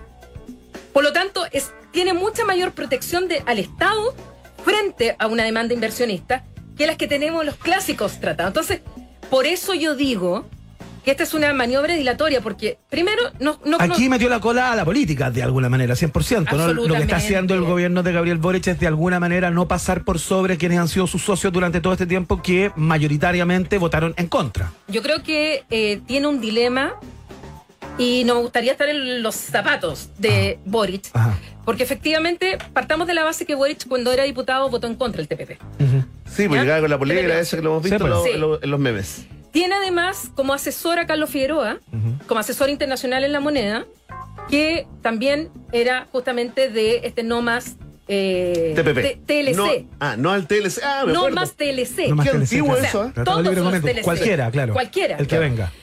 Y, y tiene además, nombró como subsecretario de Relación Económica Internacional, que es justamente la que se encarga de esta materia, a alguien que no cree en los tratados de libre comercio y alguien que cuando fue académico, estoy hablando de José Miguel Ahumada, cuando era académico, justamente abrazaba la tesis contraria al TPP-11, etc. Ha escrito mucho sobre eso él. Escribió, ha escrito mucho, Claro, como ahí, académico ahí tiene hay profunda, mucho. digamos, eh, eh, ideología económica, ¿no? ¿Se puede hablar de esos conceptos? Por supuesto, Claro. son ideas, ideología, todos tenemos ideología, Sí, todos claro, tenemos ideas. por supuesto. Y, y yo creo que no es un insulto decir que aquí hay un tema ideológico. Sí, claro. Ideológico Se por están aquellos- enfrentando dos modelos o dos Sí, formas de, exactamente. de ver el. Para mí no es, los vínculos económicos. no es peyorativo decir que lo que hay acá hay un tema ideológico. Ideológico para aquellos que- de los que creen Claro. en el comercio abierto, etcétera, ideológico de aquellos que están en contra. Entonces, Boric tiene el grave problema en que tiene la Cámara de Diputadas y Diputados que ya lo aprobó. Tiene al Senado que lo aprobó por 27 votos contra 10. y una abstención. Mm. ¿Quién fue el que se abstuvo? Ay, no sé quién se abstuvo. Yo la verdad tampoco que sé no que lo no quise googlearlo. No sé Me da tampoco. rabia. No me da tenía- rabia. no sé quién fue- no sé quién fue esa Lo dejé persona. fuera de la Esa discusión. persona excéntrica. Yo venía volando, así que eh, en el momento de la votación venía a Vamos Santiago. por ti, vamos por ti, tú que tanto viste. Y, eh, y resulta que ahora, y además pensemos que tanto la Cámara de Diputadas y Diputados como el Senado también son representantes de la ciudadanía. Sí, claro. Nosotros votamos en las circunscripciones para elegir senador y senadora y votamos en los distritos para elegir a... eh, Diputado. eh, No, claro, al, diputado. al revés. Entonces, Sí, bueno, la cosa es que son representantes también. Y lo aprobaron. Entonces lo que correspondería es que el presidente ratifique. Claro. Pero la ratificación, que es el acto por el cual Chile se compromete internacionalmente por el tratado, o sea, nos obliga internacionalmente, Claro. es una facultad exclusiva del presidente de la República. Si él quiere, no ratifica y no está violando ni la constitución, ni la ley, ni Sí, nada. pues la vocera le pidió al. Senado que ahora respeten al presidente, tal Nada. como el presidente respetó al Senado. Pero esas mismas voces, y yo fui a una de ellas también, porque me dicen, de repente ahí los trolls me dicen, ay, ¿cuándo tú ale- eh, alegaste algo en contra de Piñera? Bueno, yo fui una, incluso estuve en la sesión, dos sesiones, de la Comisión de Relaciones Exteriores del Medio Ambiente por el Acuerdo Escazú. ¿Por qué? Porque queríamos que Sebastián Piñera firmara el Acuerdo Escazú. Lo recuerdo. Y yo siempre dije, Sebastián Piñera tiene la atribución exclusiva, jurídicamente, constitucionalmente, de firmar o no. Jurídicamente es la constitución. Claro, de hecho, Él si no quiere firmó. no lo hace. Sí, claro. Y no firmó. Y no Claro. firmó. Pero políticamente lo podemos criticar. Y políticamente lo criticamos y dimos los argumentos porque creíamos que había que, eh, en ese momento, él tenía que firmar para que pasara discusión al Senado, al, al Congreso. Bueno, era lo mismo. Mm. Claro. O sea, yo reconozco la atribución que tiene el presidente de la República a conducir las relaciones internacionales. La constitución le otorga exclusivamente al presidente el ratificar, es decir, obligarnos Pero internacionalmente. tú le recomendarías. Pero políticamente yo critico que una vez manifestada la voluntad en ambas cámaras, hoy día se nos esté diciendo hasta las side letters, que ya les expliqué que más encima no nos dicen el contenido, Sí, no nos dicen cuántas. Son como los correos del Minsal.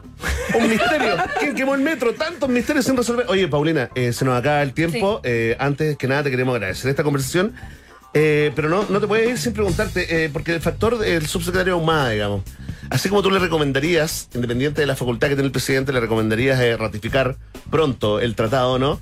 Eh, pasa también esto por un cambio de quién lideró, digamos, eh, eh, toda eh, el, el- el- el rechazo, toda la, digamos, eh, el, el desapruebo, este, salirse o no, no firmar este, este tratado como fue el subsecretario Ahumada. A ver, yo creo ¿Pasa por ahí también? Sí, o sea, a ver, ya la aprobación, creo, en, la, en el Senado es una derrota para el subsecretario Ahumada. Sí, claro. O sea, claramente, pues a darle la cara el momento de la votación. Además, el subsecretario Ahumada tenía una posición que yo tampoco estoy de acuerdo con la negociación, con la modernización de la asociación con la Unión Europea.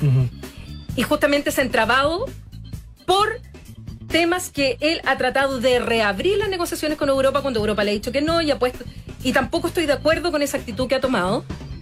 Por lo tanto, yo no he estado de acuerdo con la forma en cómo el subsecretario Ahumada ha llevado las relaciones económicas internacionales.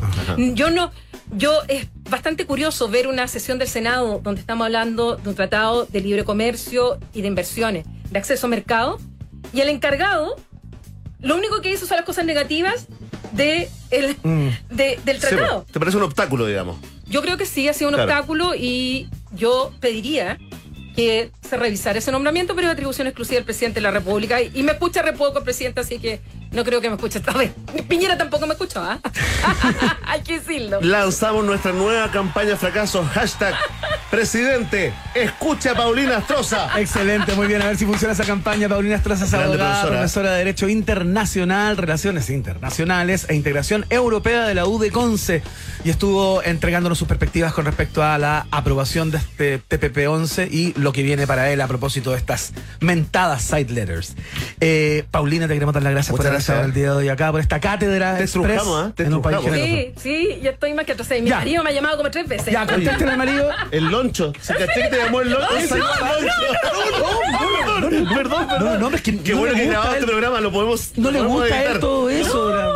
No, puedes nombrar mencionarlo, no puedo subir, Ya, no, no. tengo- no puedo subir foto, nada. No, no no voy a mencionar nunca más al Loncho, ¿ah? Ya, escuchamos a Metallica a esta hora para cerrar, mientras Paulina Tosa golpea a Verne Núñez en el estudio. Escuchamos Nothing Else Matter acá, en la Rock and Pop.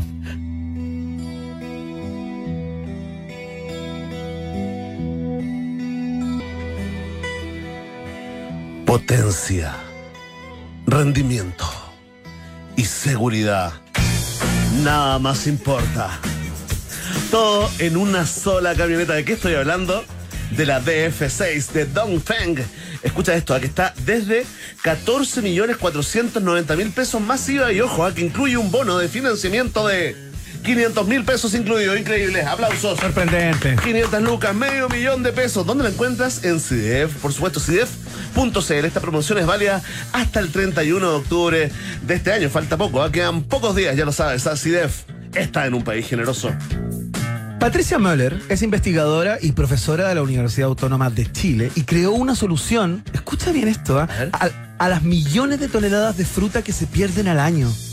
Una alternativa Tremendo. para terminar con esa merma absurda, ¿no? ¿Quieres saber más sobre el trabajo de Patricia? Ingresa a uautónoma.cl. Ahí está eh, toda la investigación de la cual te estoy contando y el trabajo de gran parte de los docentes de la U Autónoma. uautónoma.cl, Universidad Autónoma de Chile, está en el país generoso. Que va a la pausa. Ya viene el viaje en el tiempo. Hoy seremos conducidos por el piloto guerrero. A ver, una papita, una porque estamos súper atrasados. Una. Una estación. A ver. Inexcess. Nos separamos por un instante y al regreso Iván Guerrero y Berna Núñez siguen repartiendo nacionalidades por gracia en un país generoso de rock and pop 94.1. Iván Guerrero y Berna Núñez siguen intentando hacer contacto con nuevas formas de vida inteligente. Continuamos explorando las maravillas de nuestro universo local a bordo de Un País Generoso, aquí en Rock and Pop 94.1. Come on, Harry, we want to say goodnight to you. Estimados pasajeros, pónganse cómodos y prepárense para el despegue. Llegó el momento de subirte al DeLorean de la 94.1 y viajar por la historia de nuestra cultura pop. Es el viaje en el tiempo en un país generoso de la rock and pop. Primera estación.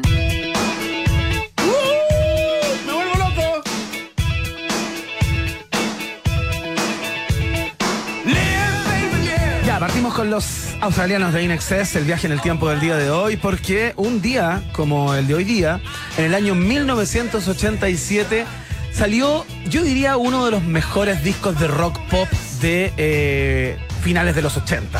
Sin temor a equivocarme, ¿no? Eh, estamos hablando de El Gran Kick de Inexcess.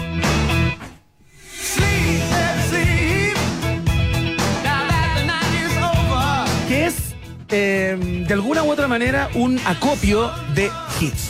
Una canción tras otra. Un saco eh, realmente, eh, este es el sexto álbum de la banda. Eh, trabajaron con, el pro- con, con Chris Thomas, un productor tremendamente? No con- con- connotado, con quien ya habían trabajado el disco anterior. Repitieron la fórmula de alguna manera con él y sacaron esta joya que de alguna manera puso el nombre de Inés si ya estaba eh, bien instalado eh, con Kick patearon el tablero Este fue el disco. y Este se es el convir- disco. este es el disco se convirtieron en una banda world class digamos de clase mundial sin ningún tipo de reclamo En la fiesta de curso ahí, ¿ah? se ponía Inexcess y todo el mundo. ¡uh! Y después también uno esperaba Inexcess en los lentos, ¿ah? Sí, pues. porque es parte del mismo disco ¿Cómo rindió, ah? ¿Cuánto rindió esta canción? Never Tear Us Apart con un video hermoso firmado en la filmado digo en la ciudad de Praga eh, ¿Cómo era? ¿Cómo era el video? Como. Partían unos chelistas así como, al- como Verdad, a la orilla verdad, de verdad. un río y era un plano secuencia bien largo. Una como- ciudad hermosa. Y aparecía. Michael Hutchins así como con un, con un abrigo, su pelo al Qué viento. pena, qué pena que lo perdimos, ¿ah? Tremenda esa, esa, esa muerte, ese- esa partida muy temprana. Quedó como, quedó sospechosa la, ¿o ¿no? como muerte sospechosa o ya está Parece que cerrado el está caso? más que claro. Claro. que en, en Asfixia, una, ¿no? en una práctica sexual, claro. Como autosatisfayéndose. Pero ¿por qué? ¿Para qué? Satisfaciendo. sus pies. Hermoso, talentoso, buena voz, rockero. Never enough, pues, compañero. Ese es el hashtag, ¿ah? Never enough.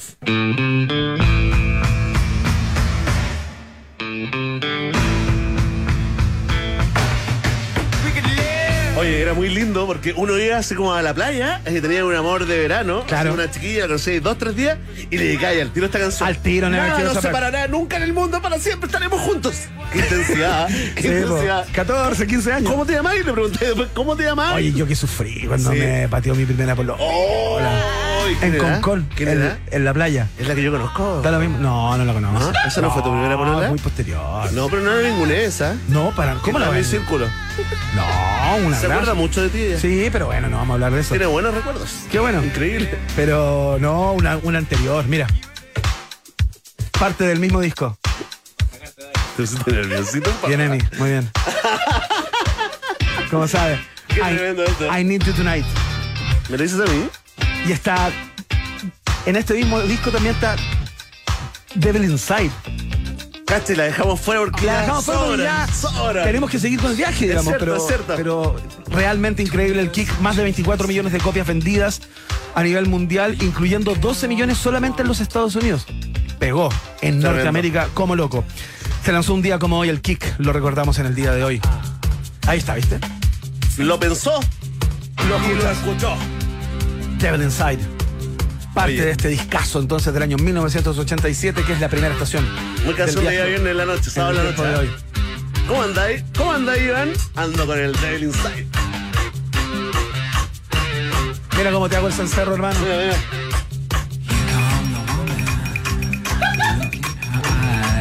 ¿Qué, qué pasa con Stomp? ¿Ah? Váyanse Stomp para la casa, hermano. Dejando la cagada acá, pues, compañero. Bien, Benny Núñez, ¿ah? Bien, ahí con la percusión. Hay ritmo ahí, ¿ah? Hay ritmo, hay ritmo. Ya, vamos a la siguiente estación que también tiene ritmo. Próxima estación. Number nine. Number nine. Escuchen number esto. Nine, number nine. Un 12 de septiembre del año 1969, una llamada anónima al DJ Russ Gibb de la radio WKNR FM de Dearborn, en el estado de Michigan, Estados Unidos, afirma que el Beatle Paul McCartney está muerto. No. Era cierto. encendiendo una llama de quizás la más conocida leyenda urbana en torno al cuarteto de Liverpool. Como prueba de sus afirmaciones, el au- auditor sugirió a Russ Gibb que reprodujera la canción Re- Revolution Number 9 en sentido inverso. El diablo es magnífico. Al hacerlo, el locutor afirmó que había escuchado la frase Turn me on, dead man. Estamos escuchando Revolution Number 9, que es la canción que este auditor asegura que escuchada al revés revelaba la muerte de Paul McCartney. Esta teoría Uy, cómo se escucha. asegura que McCartney habría muerto en un accidente automovilístico el 9 de noviembre de 1966 y que habría sido reemplazado por el bajista canadiense William Campbell, quien habría ganado un concurso de imitación de la banda británica. El objetivo era detener los posibles suicidios de fanáticas y el impacto cultural trágico que causaría el deceso del Beatle. Cha, chu, chu, chu. El diablo es un magnífico. Qué buena historia, ¿no? Pasó un día como hoy. Buena historia. Oye, Bueno, instaló ¿qué un tremendo mito Campbell? urbano. ¿Y el señor Campbell? No fue de él. No, nada. No, Claro, No él sé qué pasó con con este, con este mote durante mucho tiempo. Oye, al día siguiente los medios, eh, algunos medios, instalando y dando por seguro, por sentado, que nuevos antecedentes salían a la luz respecto a la muerte de eh, Paul McCartney. De Paul McCartney, tal cual. Eh, y que el mensaje estaba oculto en la canción Revolution Number 9 del disco del álbum blanco Notable. de los Beatles, justamente. Pero hay otra canción A ver, a ver, a ver. donde también supuestamente habrían mensajes ocultos, No te puedo creer. que es esta. Strawberry Fields Forever. ¿También al revés? Exactamente. En el año 2010 la leyenda volvió a rea- reavivarse con Revolution Number 9, simplemente te la estoy dando como contexto, Luego de que se publicaran estudios fisiognómicos realizados por unos supuestos forenses italianos ¿Ya? llamados Gabriela Carlesi y Francesco Gabanesi. Carlesi e Gamanesi. Sí, Ah. que pueden ser inventados perfectamente. Publicados para la revista Wired, en los cuales se concluía que las imágenes de los rostros de McCartney en los años 1966 y 1967, seguramente en las fotografías y las portadas de los discos de aquellos años, corresponderían a dos personas distintas. ¡No, no! Oye, espérate, espérate. espérate. En nuestra subsección quiero creer. Ya. Sí, Paul McCartney murió. y, y reclutaron a este señor Campbell. Oye, la vidita. La vidita La de cuevita de Campbell. Campbell, La weón. cagó. Oye, ¿tú crees que si se muere Roberto Nicolini yo lo podría reemplazar? A Marcelo, del cachureo, yo creo que. Ahí sí podría ir. Oh, ay, qué mala. ¿Dónde están? ¿Dónde están? Marcelo de Cachureos. Vamos a la siguiente estación. Próxima estación. Eso, veo que te abriste a lo popular, Me Ivana. abrí, por supuesto, a todos los ritmos y a todos los géneros. Oye, porque esto, esta es una fecha que a ti te va a gustar mucho, Bernel Núñez, y a las personas que beben cerveza también, seguro. Porque en el año 1810, un día como hoy. 1810. Sí, pues, 1810, cuando estábamos naciendo como república recién. La realeza bávara invita a los ciudadanos de München al primer Oktoberfest. Y por eso esta música alemana. Exacto. No, Muy esta bien. es cerveza, cerveza, po. Mira. ¿Es, es Wendy? Sí, pues Wendy chiquitita. Cerveza, cerveza. Ay, qué lindo.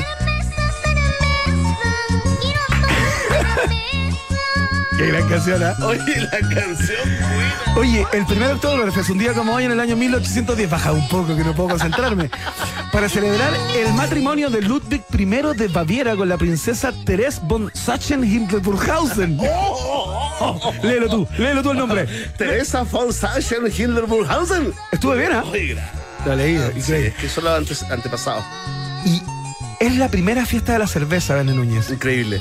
La celebración, aparte del consumo de cerveza, consistió en una carrera de pingos, de caballos, y fue ta- tan exitoso que se siguió haciendo cada año y su comienzo se adelantó a septiembre para aprovechar el clima más veraniego de este mes. El Oktoberfest finaliza el primer domingo de octubre. Qué lindo, ¿ah? Qué lindo, ¿ah? Qué lindo. Oye, eh, se hacen, bueno, de hecho es como una marca, un concepto, una franquicia.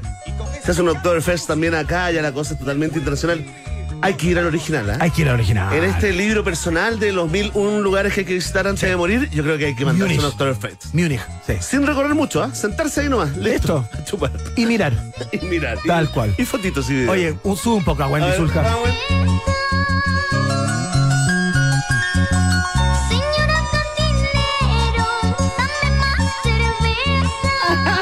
Desde chiquitita alcohólica, Wendy Zulka. Qué grande, bueno, se rehabilitó. Se rehabilitó a los 12 años, dejó de fumar. Sí.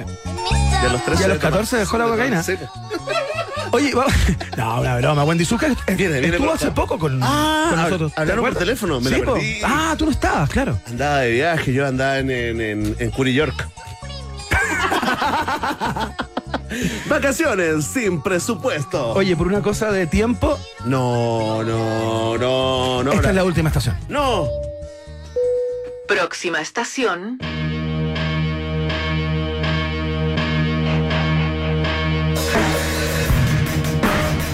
Partíamos con un disco increíble que se lanzó en el año 1987, el Kick de In Excess. Y vamos a terminar con otro disco increíble que se lanzó en el año 1998. Estamos hablando de la gente de Placebo, los ingleses de Placebo. Que ese año lanzaron Without You I'm Nothing. Un disco también con al menos tres o cuatro canciones fundamentales para el rock pop de aquella época. Bajo la mirada atenta, nada más ni nada menos que de David Bowie.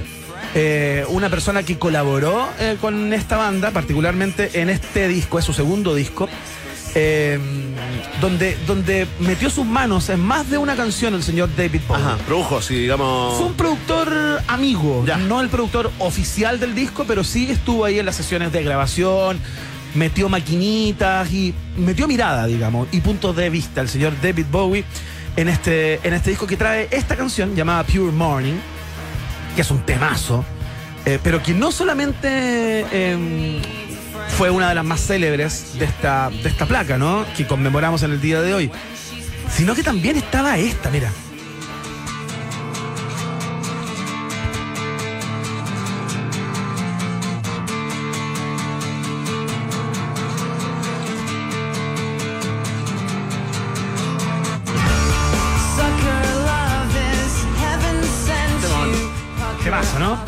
Every You, Every Me, también. eh, el disco se instaló en el séptimo lugar de los UK Album Charts eh, y es el más exitoso en Inglaterra de esta banda, ¿no? Siendo certificado con disco de platino por ventas de más de 300.000 copias eh, muy rápidamente. Es mucho más lo que ha vendido, pero está instalado, de hecho, según la Rolling Stone alemana, es el disco número 366 de los 500 mejores álbumes de todos los tiempos. Ahí está instalado este disco Without You I'm Nothing de eh, los ingleses de Placebo que de vez en cuando suenan en nuestra radio. Gran fanaticada acá en Chile. Oye, estamos todos de acuerdo que se parece a la voz de Gay Lee, ¿no? Sí, claro, tiene Ah, algo. del tiene algo. Ratch. Tal cual. Tremendo. Tiene, ti- tiene mucho de la voz de los canadienses. Así que eh, con Placebo nos despedimos de este viaje en el tiempo de hoy y pasamos de inmediato a revisar el tanteador parcial de nuestra encuesta del día. En Rock and Pop tienes un permiso 24-7 para la pregunta del día. Vota en nuestro Twitter, arroba Rock and Pop, y sé parte del mejor país de Chile. Un país generoso de la Rock and Pop. Atención, atención. Vamos con el TPP. TPP-11 es el tema de la más padre de las encuestas, la tía rica de las encuestas, la pregunta del día de un país generoso. Iván, tú le decís a este día, el día de la raza, el día del descubrimiento de América, el día del encuentro de dos mundos o el día del respeto a la diversidad cultural. Le decía día feriado. es lo que es por Como tú le digas, siempre. al 12 de octubre te define como persona. Exactamente, pero yo tiendo al día del encuentro de todas las. El encuentro de dos mundos. Sí, claro. El encuentro, viste, que ahora lo más nuevo es decirle el día del respeto a la diversidad cultural. Esa es la nueva deno- denominación. Pero ¿no? después del triunfo del rechazo se volvió al Día de la Raza, Iván, el día en que Cristóbal Colón llegó a América y nos mejoró la calidad de vida a todos los indígenas y por supuesto propició el desarrollo tecnológico y religioso, ¿ah? Así que le agradecemos. Sí. Oye, vamos con la pregunta del día, atención.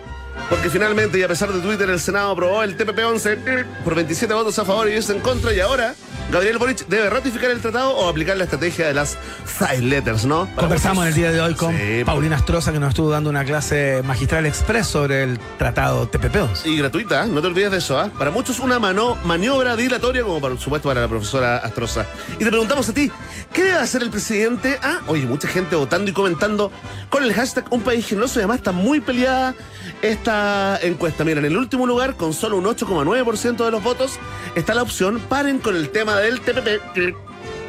Más arriba y aquí la cosa se pone, se pone apretada. Mira, ver. 27,9, es decir, 28% de los votos para la opción ¿qué son las side letters? O sea, podríamos decir que un tercio de la gente no está enterada. Pero se enteró. En se enteró el en día de hoy.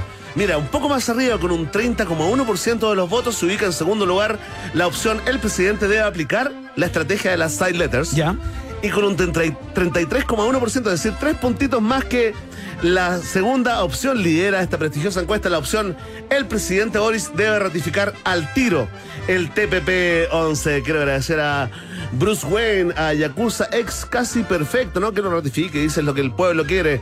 Paulina Troncoso, ¿qué te importa? Todos opinando y comentando. Luis Pena, 3377, nuestro amigo Han, Juan Rubio Pavese, Claudio Valencia. Sudaca, Sudaca, te mandamos un saludo, te queremos mucho, Sudaca. J. Galdames, Javier Enjoycer, Rec G. A todos ustedes, ¿ah? Gracias. Gracias totales por votar y comentar en la pregunta del día acá en un país generoso. Ya lo saben, ¿ah? Vox Populi, Vox Day. Si tú tienes preguntas, nosotros tenemos respuestas. Esto fue la pregunta del día en un país generoso.